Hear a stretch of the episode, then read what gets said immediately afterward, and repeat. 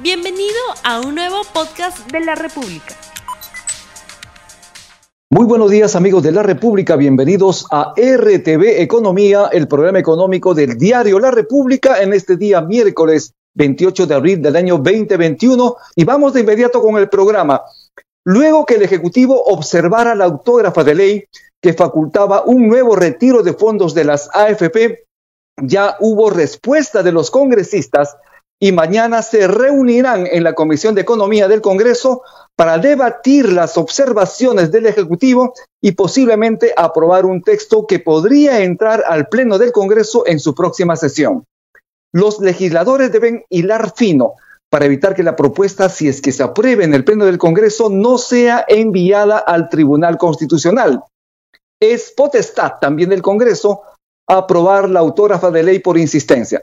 Pero es importante también señalar, recordar que el Ejecutivo ha observado la autógrafa de ley en varias razones. En principio, ellos proponen que el retiro de hasta 17.600 soles, como lo ha propuesto el Congreso y está en la autógrafa de ley, sea solo para los afiliados que al 30 de abril de este año no aportaron por tres meses consecutivos a su AFP.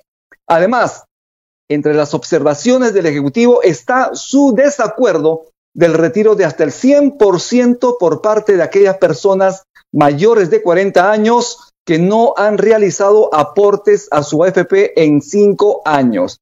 Además, el Ejecutivo también sugiere retirar el artículo que faculta a los beneficiarios de las obligaciones alimentarias a retirar hasta el 30% de lo que los afiliados podrían haber y, está previsto que puedan retirar, ya que ello se considera un hecho inconstitucional. Sobre este tema vamos a hablar el día de hoy con Arturo García Villacorta, a quien justamente ya tenemos en la línea. Muy buenos días, economista García Villacorta.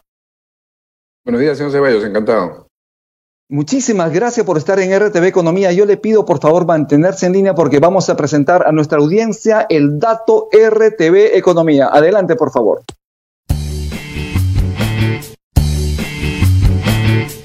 En estos momentos, los empresarios están buscando la manera de mejorar su flujo de caja para contar con liquidez que les permita continuar en el negocio.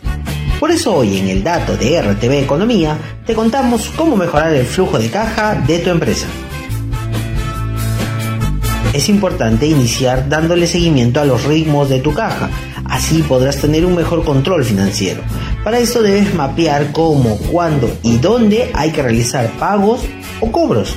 Otra alternativa, si estás falto de liquidez, es negociar con tus proveedores. Procura optimizar los términos de pago y buscar mejores plazos y condiciones con tus aliados.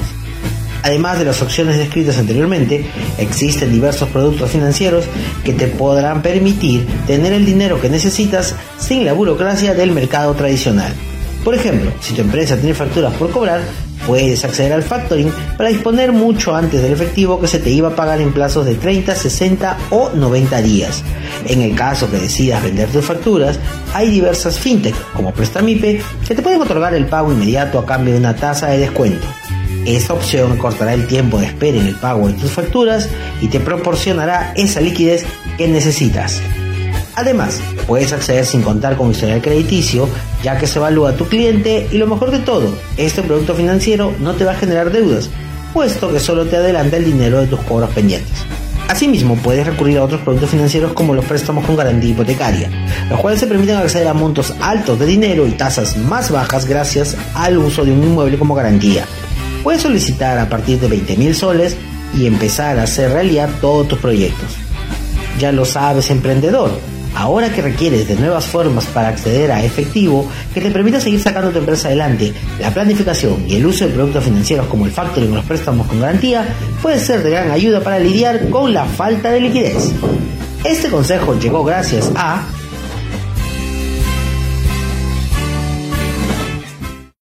Esto fue el dato RTV Economía y nuevamente le damos la bienvenida al profesor, al economista Arturo García Villacorta. Profesor, en principio, el Ejecutivo observó la autógrafa de ley que permite el retiro de los fondos de las AFPs.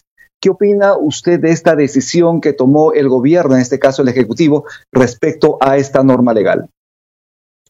Bien, respecto a la observación del proyecto de ley o de la ley del Congreso, con ciertas atingencias o observaciones hechas el Ejecutivo.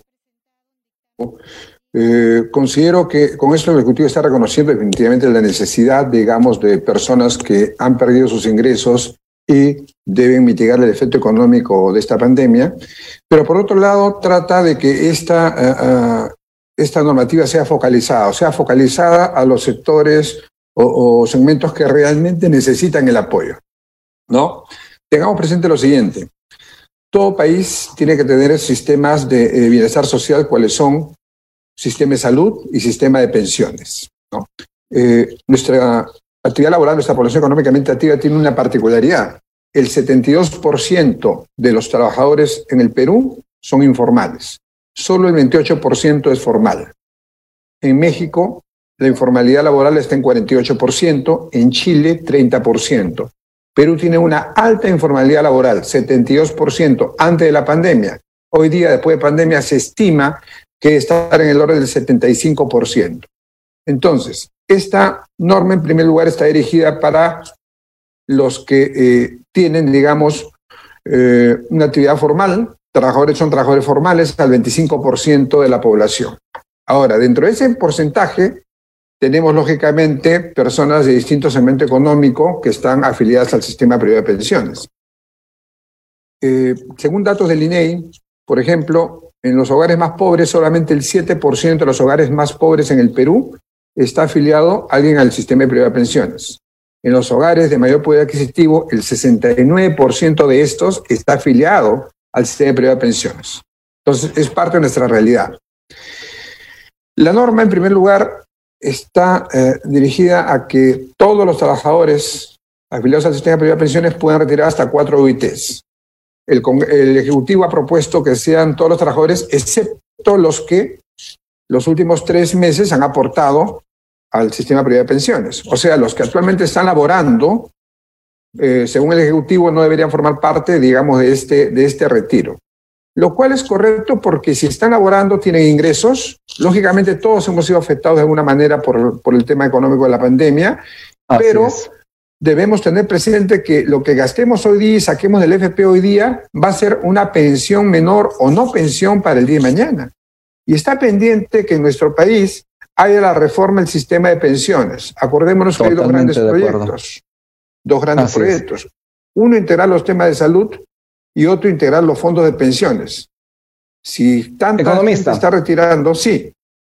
Escucho, Justamente usted estaba hablando de algo, de algo importantísimo y es que es una situación de pandemia, con crisis económica, con gente que requiere de oxígeno, camas UCI, entre otros, es una buena opción que en esta situación los trabajadores dispongan de manera extraordinaria de parte de su ahorro previsional obviamente para atender estas urgentes necesidades? Bien, pasa lo siguiente, ya han habido hasta el momento cuatro retiros de FPs. Se han retirado del, del sistema privado de pensiones 32 mil millones de soles, equivalente, han retirado más o menos 5 millones 800 mil trabajadores, han retirado aportes. Entonces, eh, ya ha habido, digamos, eh, este retiro fuerte, este apoyo, al final es la plata de los trabajadores, por supuesto, pero es renunciar a una pensión futura o a una mejor este, pensión, ¿no? Entonces, eh, si bien es cierto, si bien es cierto, ya han retirado cerca de cuatro millones, de, hay cuatro millones de afiliados que ya han retirado, digamos, sus fondos de pensiones. Entonces, las personas que eh, de menores recursos económicos, las familias más vulnerables, ya deben haber retirado gran parte, si no el total. Por lo tanto, realmente esta, eh, este nuevo uh, retiro, esta quinta propuesta de retiro, estaría más bien dirigido a los demás segmentos de mayor poder adquisitivo. Y lógicamente, si se da esto, van a retirar, pero corren el riesgo de consumirlo, gastarlo, posiblemente en cosas que no necesiten y renunciar mañana a una pensión futura. Además, de los retiros que han habido, estos 32 mil, millones de soles que se han retirado hasta ahora por estos eh, eh, dispositivos, el 50% de ellos, cerca del 60%, está en el sistema financiero depositado, o sea, no se han retirado. Solo de estos, de ese 100% que se ha retirado, solo el 40% ha hecho uso para gastos, en unos casos necesarios, en otros posiblemente no, pero el 60% está en el sistema financiero, en la banca, ganando tasas de intereses bajísimas. sabemos que las tasas de interés han bajado fuertemente en el país. Entonces, es muy posible que parte de esto, gran parte de este retiro también vaya a eso, ¿no? Por eso es que considero que este eh, eh, retiro debe ser más focalizado. Realmente las personas que tienen desempleo, que están con desempleo actualmente, formal, porque pueden estar en el mercado informal, pero bueno, que han perdido su empleo formal, ¿no? Y que hace tres meses no laboran formalmente y que por supuesto podrían tener necesidades este, no solamente eh, sanitarias, sino también de presupuesto familiar, ¿no? Por eso creo que debe ser más focalizado. A propósito de ello, precisamente de esta hablando de esta focalización, el Ejecutivo le ha dicho al Congreso que solo está de acuerdo con el retiro de hasta 17.600 soles, es decir, cuatro unidades impositivas tributarias, como está propuesto en la autógrafa, siempre y cuando esto sea para aquellos afiliados que al 30 de abril de este año no han hecho aportes por tres meses consecutivos, lo que usted dijo. Con esto, de alguna manera, el gobierno, el Ejecutivo está reconociendo la constitucionalidad de la norma, por lo tanto no es inconstitucional por este lado. ¿Qué opina usted? Bien, es cierto, el, Ejecutivo está reconociendo con esto, eh, pero en ese punto, no en los otros puntos, como por ejemplo lo de los 40 años, que lo podemos comentar en un momento, ¿no? En ese punto sí podría estar reconociendo ello la necesidad, sobre todo la necesidad de las personas, ¿no? Pero nuevamente trata de focalizarlo para los que realmente, digamos, no tienen empleo formal, porque posiblemente estén informalmente laborando, pero los que no tienen empleo formal y puedan requerir ello, ¿no? Sin embargo, el, el, otro aspecto, digamos, observado por el Ejecutivo es que las personas mayores de 40 años que no hubieran aportado los últimos cinco años pueden retirar el 100%. Y acá sí habla, digamos, el Ejecutivo de inconstitucionalidad porque, digamos, está atentando contra el tema de una futura pensión. Ahora, lo cual es cierto de que eh, las personas que tienen 40 años eh, o a partir de 40 años, estamos hablando de personas que todavía tienen una vida laboral de hasta 25 años, hasta los 65 años. Realmente eh, en ningún país del mundo hay un sistema de jubilación a los 40 años. Y con eso estamos haciendo que una generación ¿no? No tenga el día de mañana pensión, ¿no? Entonces, este, eh, eh, ahí sí eh, el Ejecutivo habla de inconstitucionalidad e incluso en el tercer punto observado, que es el retiro de, en los casos de los trabajadores que no opten por retirar, decían no retirar, que igualmente sus beneficiarios puedan retirarse el 30%. Eso también atenta contra la intangibilidad de los fondos de pensiones. Entonces la inconstitucionalidad estaría en estos dos últimos puntos. Precisamente sobre este tema, ¿sí? Sí, precisamente sobre este tema, eh, recordemos, y lo ha dicho también el profesor de ESAN, que una de las observaciones del Ejecutivo es aquella eh, que el autógrafo estaba permitiendo precisamente el retiro de hasta el 100% de los fondos de las AFPs para aquellas personas que no aportaron por cinco años, ¿no? Hasta el 100%. En este caso, usted ha comentado que esto sería, tendría un viso de inconstitucionalidad, pero ¿qué pasa con esas personas que tienen poco dinero, en sus, en sus cuentas previsionales y que realmente podrían hacer uso de este, de, este dinero en, situación de crisis. ¿Podría acotarse de alguna manera más adecuada para que esto podría ser bien utilizado por estas personas que en tiempos de crisis requieren de estos recursos? Deberíamos, debemos tengamos presente una cosa, está pendiente la reforma del sistema de pensiones que posiblemente ya la hará el próximo gobierno. Entonces, a la fecha, con los retiros que han habido, dos millones de personas, de afiliados, tienen la cuenta en cero. Y con este nuevo quinto retiro llegaría a cuatro millones. Entonces, cuando haya la reforma del sistema de pensiones, digamos, estas personas van a perder la posibilidad de tener una pensión mínima el mañana, ¿no? Entonces, este, eh, eh, creo que debe haber una, una valoración, digamos, de estos factores y, si hay una propuesta del Ejecutivo que me parece racional en estos puntos, ¿no? y reconoce la necesidad también de los trabajadores que no tengan empleo, si eh, eh, el Congreso podría, digamos, eh, aprobar por insistencia, pero reconociendo estas observaciones, ¿para qué? Para evitar también, siempre es mejor un buen acuerdo con el juicio, para evitar que el Ejecutivo vaya al Tribunal Constitucional y lógicamente observe toda la norma, ¿no? Estamos pensando hoy, pero no en el mañana. Así es. A propósito de ello, ayer estuvo en el programa el congresista Anthony Novoa, presidente de la Comisión de Economía del Congreso, y justamente lo que él estaba señalando era que la intención de los legisladores en la comisión que él preside es precisamente ver esos temas donde habría algunos visos de inconstitucionalidad para no cometer esa, ese error y esas complicaciones que podrían de alguna manera también perjudicar a esos afiliados. Nos comentan desde producción que ya tenemos los resultados del sondeo rápido de la encuesta que hemos lanzado al inicio del programa y yo le invito, profesor, que nos permita comentar. La pregunta es la siguiente, ¿el Congreso debe insistir en aprobar la ley que permite retirar los fondos de las AFP? Sí, 95%, no, 5%. Economista Arturo García Villacorta, ¿qué nos puede comentar de este resultado, de este sondeo rápido en la República? Bueno, eh, como dije hace un momento, el facilitar retiros hace muchas veces que personas que realmente eh, eh, no lo necesiten, ¿no? Y que tengan un trabajo, aprovechen la norma, retiren y lógicamente privilegien el gasto hoy día, ¿no? Eh, lamentablemente los exponemos a un riesgo futuro de no tener una pensión. Es natural, es natural, es la reacción humana natural, ¿no? Si hay la facilidad, retiro, pero el problema es que empiezo a gastar, ¿no? Eh, pero para eso el Ejecutivo nuevamente, o, un gobierno, un país debe preocuparse por los sistemas, como dije, por un lado de salud y por otro lado previsional. Si hiciéramos de repente la consulta si deberían aportar al sistema de salud, también se diría que no, que el Ejecutivo, este, que, el, que el gobierno cubra toda la salud y que no haya aportes a, a los fondos de salud. Es lógico, privilegian el gasto actual o el dinero actual, ¿no? Usted como un economista, ¿cuál sería la recomendación a esas familias, a esos peruanos que de alguna manera van a tener la oportunidad de, de retirar su compensación por tiempo de servicio que desde mayo estaría disponible luego de estos 10 días que tiene el Ejecutivo para en parte reglamentar la norma. ¿Qué debería hacer la gente con ese dinero en principio?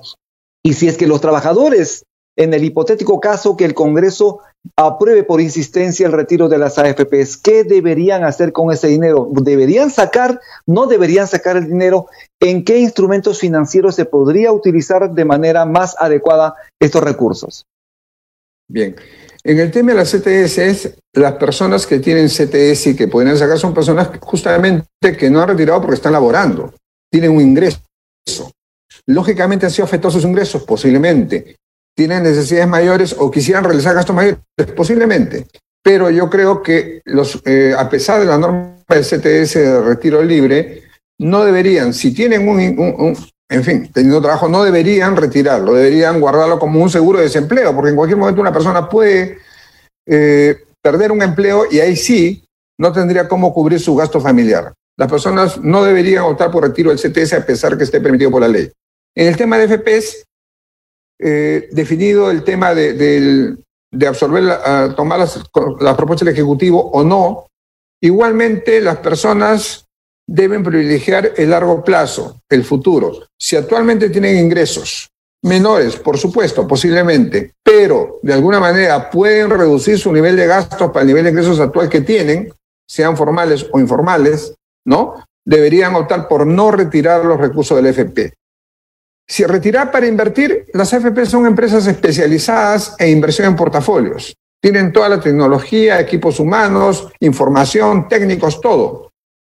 Si las bolsas, la, los recursos de FPs, la rentabilidad en algunos momentos, en marzo, por ejemplo, producto de la pandemia, fue negativa, sabemos que el año pasado los cuatro fondos de pensiones del fondo cero al fondo 3 han recuperado esa pérdida de marzo y fueron rentables. En el peor año, en la peor crisis, las AFPs, los fondos de pensiones han dado rentabilidad a las personas. Si uno ve su estado de cuenta de FPs, gran parte posiblemente mayor al 50% es producto de la rentabilidad. Y el aporte es, debe estar entre 40, 30 a 50%. El resto es producto de la rentabilidad. Entonces, si no lo necesitan, no lo retiren. Bien, muchísimas gracias. Le doy 30, 30, segundos, por favor, para que usted pueda despedirse al público y dar sus recomendaciones finales a nuestra gente que está viéndolo eh, a través de RTV Economía. Bien, nuevamente incido de que eh, tanto el país como las personas, las familias, debemos preocuparnos de dos grandes temas sociales para el día de mañana, actual y mañana. Uno, sistema de salud y dos, sistema de pensiones, ¿no? Debemos este, hacer el esfuerzo de, en esta etapa que tenemos todavía, estamos en una vida laboral activa y tenemos de alguna manera ingresos, debemos hacer el esfuerzo para ajustar los niveles de gasto a los niveles de ingresos y preservar estos fondos de pensiones para el día de mañana, como en el tema de los CTS, para un caso, digamos, de desempleo. Gracias. Bien, muchísimas gracias. Entonces estuvimos con el economista Arturo García Villacorta. Nos vemos el día de mañana con un programa importantísimo para usted. A seguir cuidándose, por favor, es necesario cuidarse. Muchísimas gracias por su atención. Tupananchis, Kama, Huerquecuna, Panecuna, Yacta, Masicuna. No olvides suscribirte para que sigas escuchando más episodios de este podcast.